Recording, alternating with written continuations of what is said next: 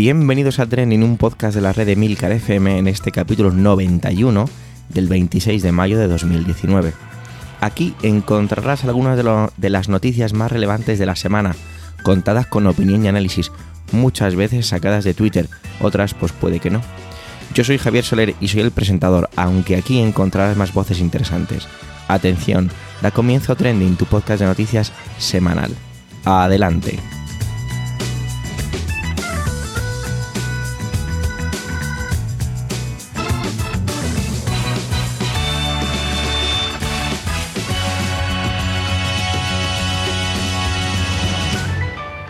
Hoy es el cumpleaños de una persona muy especial para mí, así que desde este pequeñito rincón de la podcastfera, feliz cumpleaños Nacho. Pese a la felicitación, la verdad es que me habría hecho gracia que el capítulo cayera eh, ayer, el día 25 de mayo, el capítulo ya 91, porque habría sido más fácil justificar hablar sobre el Día del Orgullo Friki. Así que bueno, de todas maneras, de nuevo desde, desde este pequeño rincón de la podcastfera, feliz día a todos los frikis. De nuevo he de pedir disculpas por mi voz. Este mes está pasando una factura increíble sobre mi cuerpo. Y ahora no es una voz cansada, es una irritación de garganta sazonada con calenturas por doquier. Espero que sepáis perdonarme y que seguro que mi entonación es bastante que desear hoy. Esta semana hemos tenido un poquito de todo. Culmina con una con una visita a las urnas de nuevo hoy. Y bueno, la verdad es que no sé si es que mi cuerpo está tan cansado que, será porque no paramos ni un segundo ni en la vida cotidiana ni en las noticias. Manuel ha decidido traer un concepto que últimamente está como reflotando. Se trata de la nueva Guerra Fría. Yo creía que se iba a centrar en todo el tema que ha estallado y que ha estado en todas las conversaciones acerca del bloqueo comercial de Huawei por parte de Estados Unidos. Sin embargo, enigmático él me decía que, bueno, más o menos, de hecho rebautizó el concepto y lo llamó Guerra Fría 2.0. Por ello solo me queda presentarlo y a ver qué nos ha traído Manuel con este concepto. Adelante Manuel.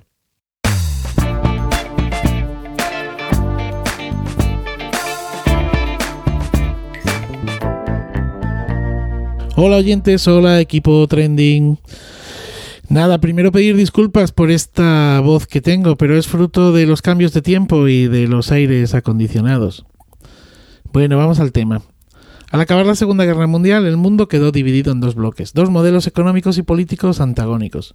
Por un lado, el bloque capitalista de Estados Unidos, que a través de la doctrina Truman y el Plan Marshall establecieron redes políticas, económicas y estratégicas cuyo principal objetivo era frenar el comunismo. La propia OTAN es el resultado de aquellas estrategias, sin desdeñar para nada el papel de la CIA y el espionaje. En el lado contrario estaba la URSS, con aquel Stalin triunfante, liberador de los pueblos del este de Europa que bajo el eufemismo de democracias populares imponía dictaduras comunistas. El Comecon, el Pacto de Varsovia, el Comintfon y los espías de la KGB se convertían en los instrumentos al servicio de estos objetivos.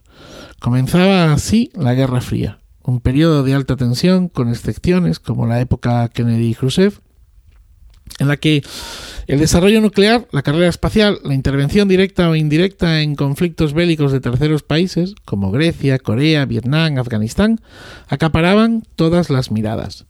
Se levantaba el muro de Berlín. Churchill acuñaba la expresión telón de acero en la famosa conferencia de Fulton.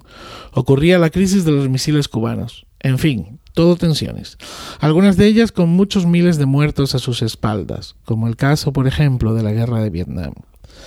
Y es que si algo caracterizó a esta Guerra Fría fue eso, la tensión política, la propaganda del otro como el imperio del mal, el belicismo y las muertes. La amenaza nuclear quizá fuera el mantra más extendido, tanto que se hizo necesario el teléfono rojo. En 1985 la cosa va a cambiar. Y es que en la URSS, el PECUS, elegía a Mikhail Gorbachev como secretario general y comenzaban las reformas. La perestroika y la glasnost llegaron para quedarse. Las protestas en la Europa del Este y las ansias de libertad e independencia de la URSS tomaban cuerpo y caía el muro de Berlín el 9 de noviembre de 1989. Al poco, la URSS dejaba de existir. Aparecía la Federación Rusa y se celebraban elecciones libres en buena parte de la Europa del Este. La Guerra Fría había terminado. Sí, en su conjunto había terminado. Como concepto, había terminado. Si bien Bueno, quedaba el asunto de Cuba, donde Estados Unidos seguía sometiendo a la isla y al régimen castrista al bloqueo y manifestando su enemistad.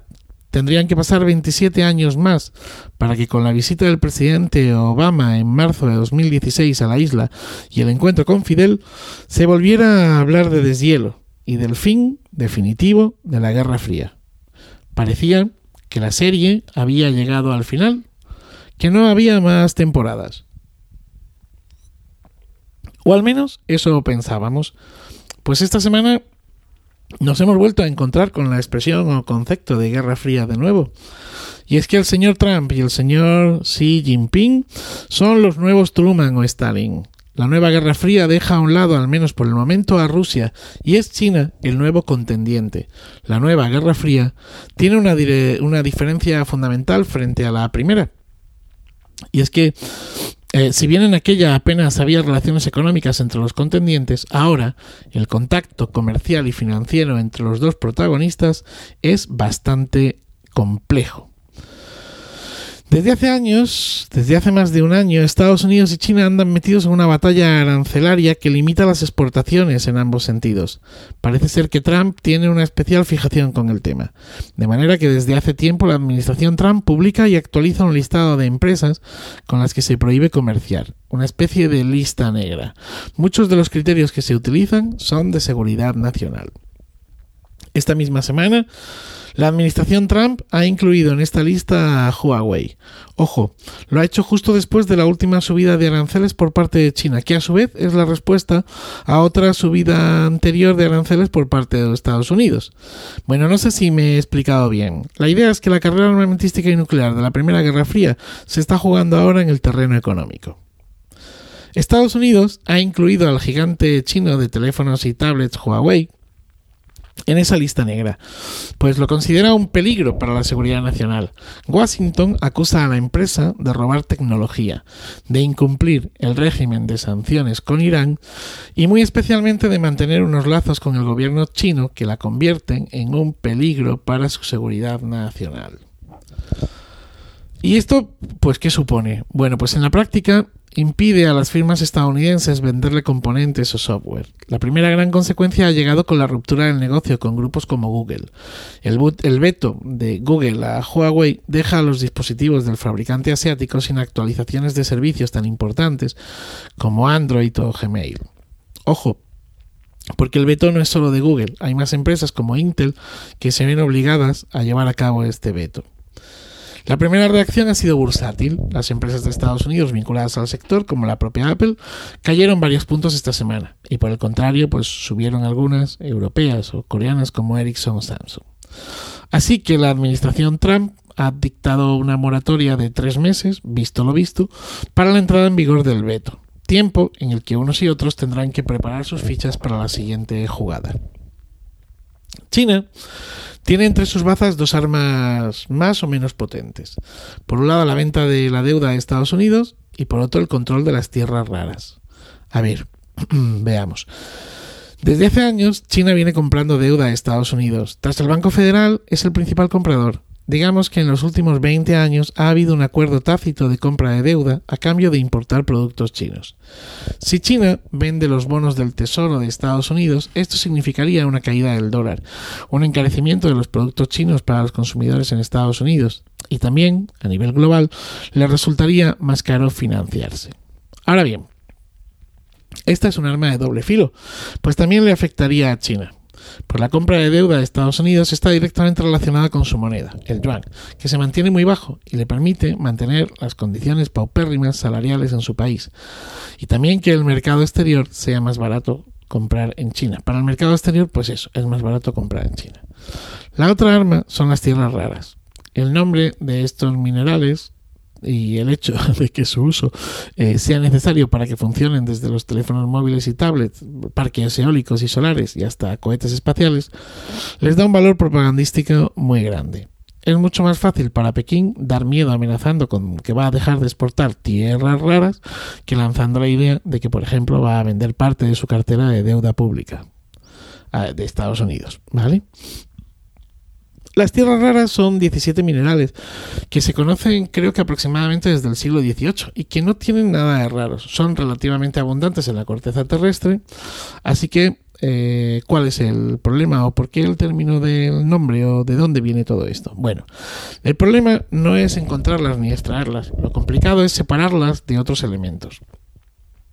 Ese es un proceso extremadamente contaminante, que requiere el uso de ácidos, de radiación, y que ha hecho que la extracción de estos materiales haya sido abandonada en casi todo el mundo, a excepción de China, que produce en torno al 95% mundial. En España, en Ciudad Real, tenemos una buena cantidad de estas tierras raras, aunque su extracción se desestimó recientemente por el impacto medioambiental que causaría. Según datos del propio gobierno chino, la extracción de estas tierras raras supone en cada año 22,5 millones de toneladas de residuos tóxicos.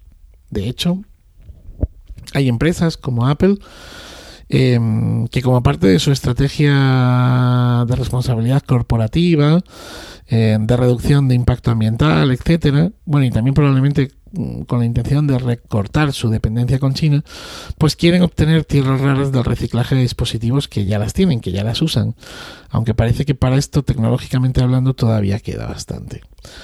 Bueno, si China deja de vender tierras raras a Estados Unidos, el mercado tecnológico se colapsaría temporalmente. Porque lo cierto es que, con un coste mayor, Estados Unidos y Europa se pondrían manos a la obra. Pero la verdadera Guerra Fría parece que tiene de fondo la llegada de la tecnología 5G. Dicen los expertos que es aquí donde se está desarrollando la batalla. La tecnología 5G, o como la llaman otros, el Internet de las Cosas, ha abierto una auténtica carrera por su desarrollo. Dicen los expertos que el dominio del 5G va a cambiar la visión económica del planeta en poco tiempo. Una carrera en la que Estados Unidos y China son los principales competidores. Y aquí Aquí vuelve a aparecer Huawei. Y es que Huawei es una de las sociedades más agresivas en el desarrollo de la tecnología 5G. Sirva como ejemplo el caso de la Unión Europea. Los 28 cuentan con la firma asiática para el despliegue de la red de 5G en Europa, sin la cual su desarrollo podría retrasarse años. Todo parece indicar que podría llegar un momento en que, como ocurriera en la Primera Guerra Fría, los países tuvieran que alinearse, y Occidente, que lo tuvo claro en la primera, parece que ahora no lo tendría tan claro, pues el 5G manda. Y no solo eso, sino también la nueva ruta de la seda china, con esas inversiones multimillonarias em, en infraestructuras, esa especie de plan Marshall del siglo XXI. Algún día, mm, quizá aquí os hable de esa ruta de la seda, porque al señor Trump le asusta. Bueno, y a mí también. Nada, feliz día, feliz vida. Antonio esta semana se pone un poco el traje de hombre protocolo y procedimientos y nos va a contar precisamente eso, el procedimiento, las fórmulas, qué hacen los diputados para jurar el cargo precisamente de eso, de diputados. Vamos a ver que este tipo de intervenciones siempre me resultan muy didácticas y muy interesantes. Son como los entresijos de lo que hay detrás de toda una fanfarria de pompa y circunstancia. Adelante, Antonio.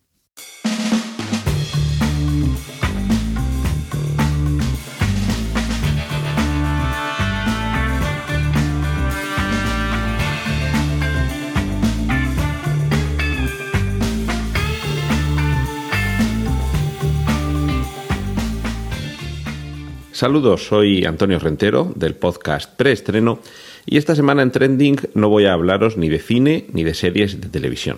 Os voy a hablar de fórmulas para jurar o prometer el cargo de diputado.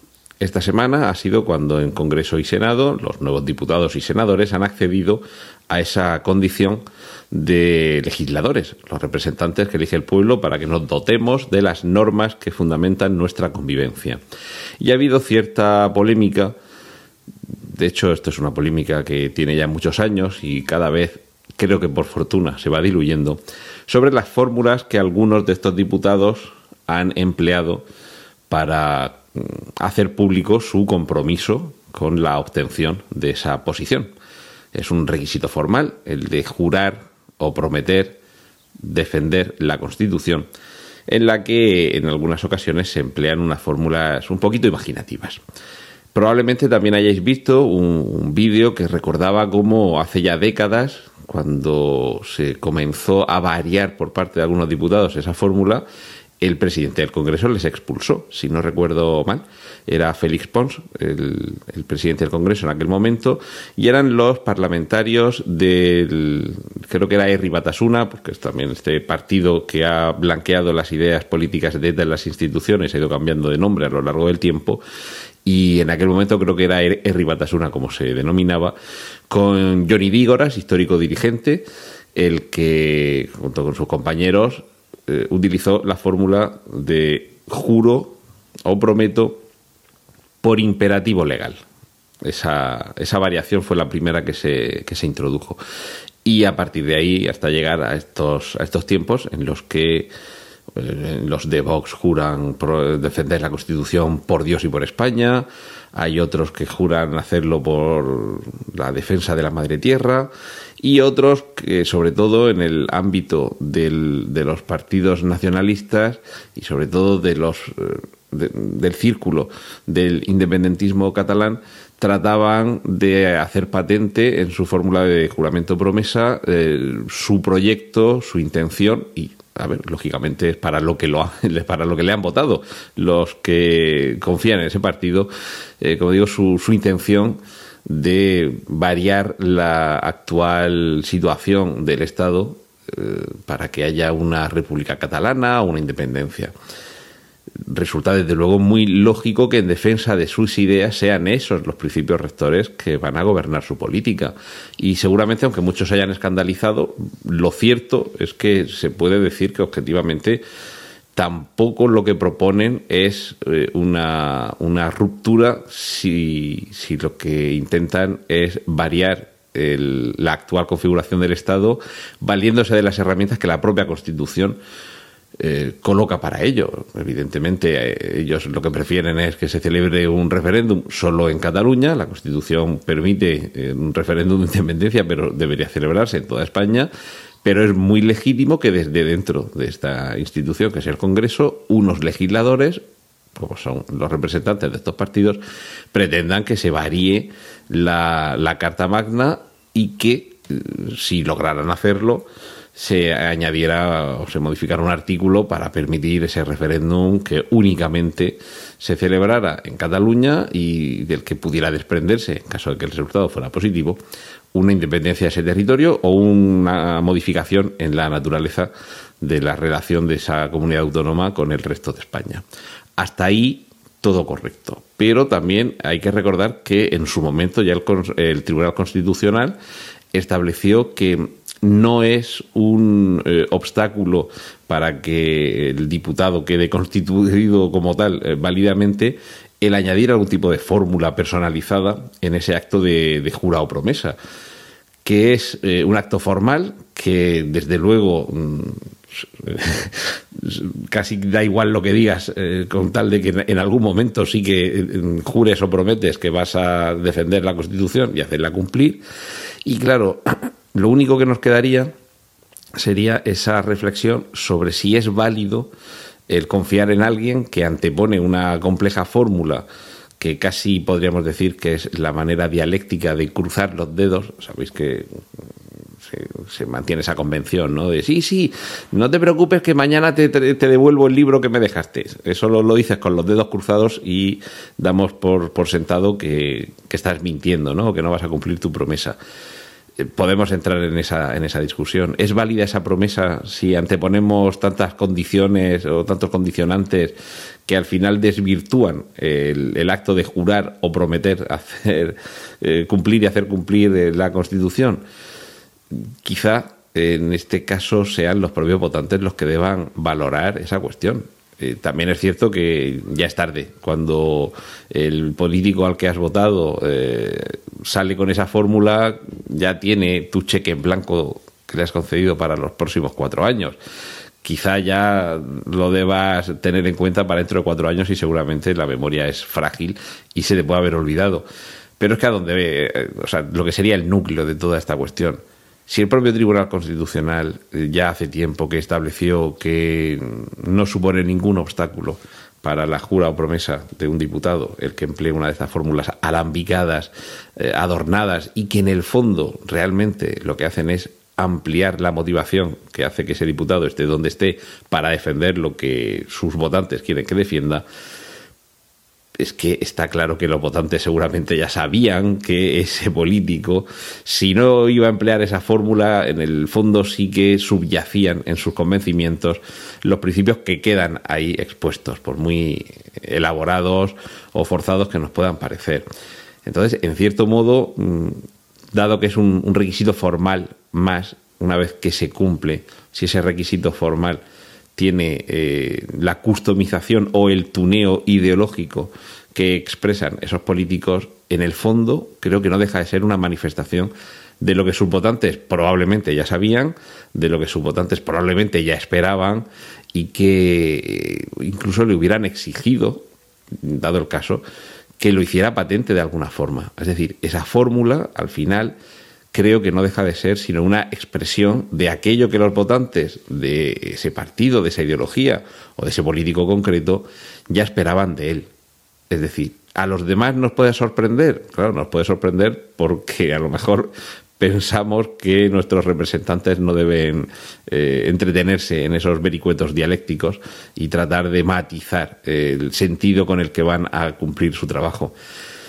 Pero es que hay otros muchos que precisamente es eso lo que buscan y precisamente por eso los han votado. Y recordemos que además en este caso concreto algunos de esos políticos pertenecen a un partido que ha presentado unos candidatos que gozando de toda la presunción de inocencia, pero ahora mismo están inmersos en un proceso judicial. Cuando para candidatos o, cargos electos de otros partidos se propugnaba que desaparecieran por completo de la vida pública por cosas, entre comillas, tan peregrinas como aparecer en un vídeo robando unos tarros de crema, no deja de ser curioso que, sin embargo, para otros, incluso estando ya frente al, tribunal, y además por la, la, posible comisión de delitos de una mayor índole y de una mayor gravedad, para ellos se propugne el que puedan estar en las instituciones. Eh, no quiero ya tampoco entrar en, esta, en este debate porque quizás sería para otra intervención, con respecto a, que se haya suspendido la,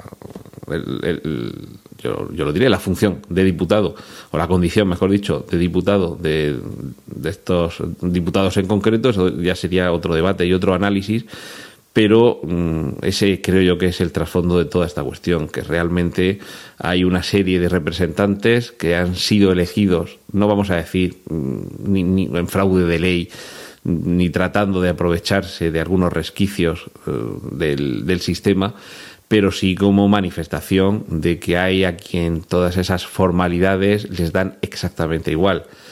Pretenden que se utilice en su favor el, el funcionamiento del sistema para defender ojo, con toda legitimidad, porque si no fuera así, no podrían haber sido incluidos en una lista electoral. Es decir, no tienen suspendido legalmente su derecho pasivo de sufragio, es decir, la, posibilidad de que te, de que te elijan. Pero, claro, si con esas, eh, con esas normas, no es que se las salten a la torera, pero sí que tratan de ampliar todo lo posible el, espacio que, que se les permite habitar, creo que, una vez que ya hace tiempo que el Tribunal Constitucional dijo que con estas formas de juramento promesa casi daba igual lo que dijeras, estamos ah, discutiendo un poco por discutir. Esto debería quedar en algo meramente anecdótico y por desgracia nos estamos eh, distrayendo mirando al dedo en lugar de mirar a la luna. En fin, esta era mi reflexión esta semana. Eh, os dejo ahora con los contenidos de mis compañeros aquí en Trending. Un saludo de Antonio Rentero.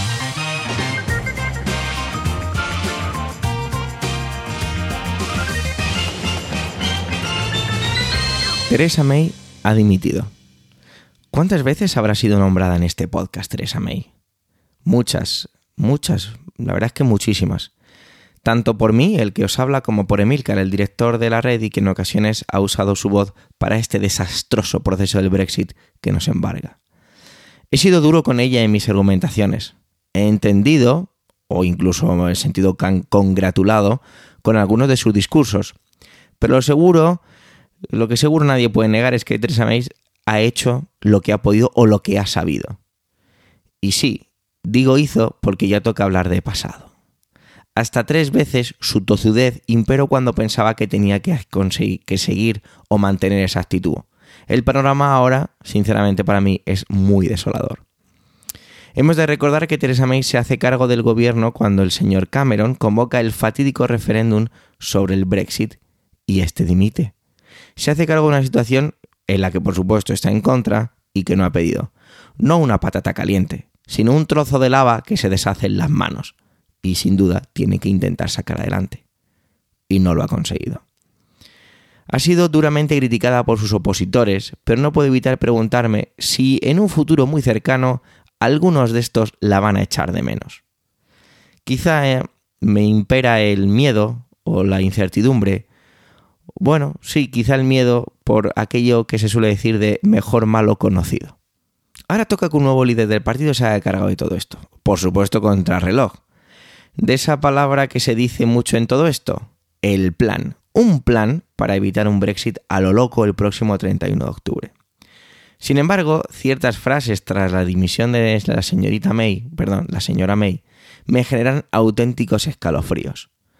Por ejemplo, Boris Johnson, exalcalde de Londres y uno de los que se postula para ocupar ese puesto, decía lo siguiente, abro comillas, nos iremos de la Unión Europea el 31 de octubre, con o sin acuerdo.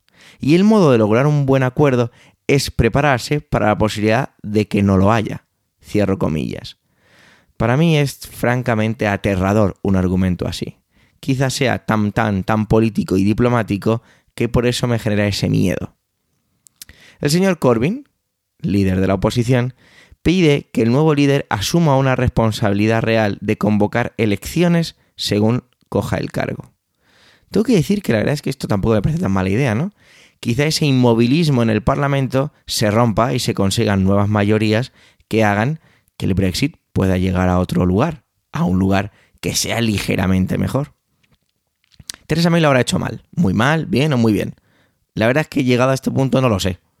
Lo que sé es que todo esto lleva forjándose desde los últimos tres años, desde esas tierras inglesas que veo desde aquí, tan alejadas, pero que no lo están.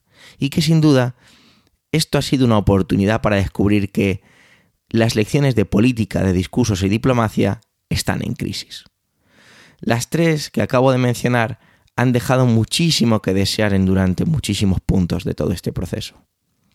A veces critico a los políticos por vivir totalmente alejados de una realidad cotidiana, la que vivimos la población civil.